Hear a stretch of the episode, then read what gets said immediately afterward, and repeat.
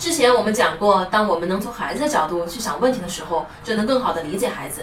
今天告诉你一个方法，让你真真切切的去感受孩子的世界。我们作为父母，总是高高在上的来看孩子，我们从没有想过孩子眼里的世界是怎么样的呢？有一个很简单的方法，当你蹲下来和孩子一个高度时，你就会发现，原来滑滑梯这么高，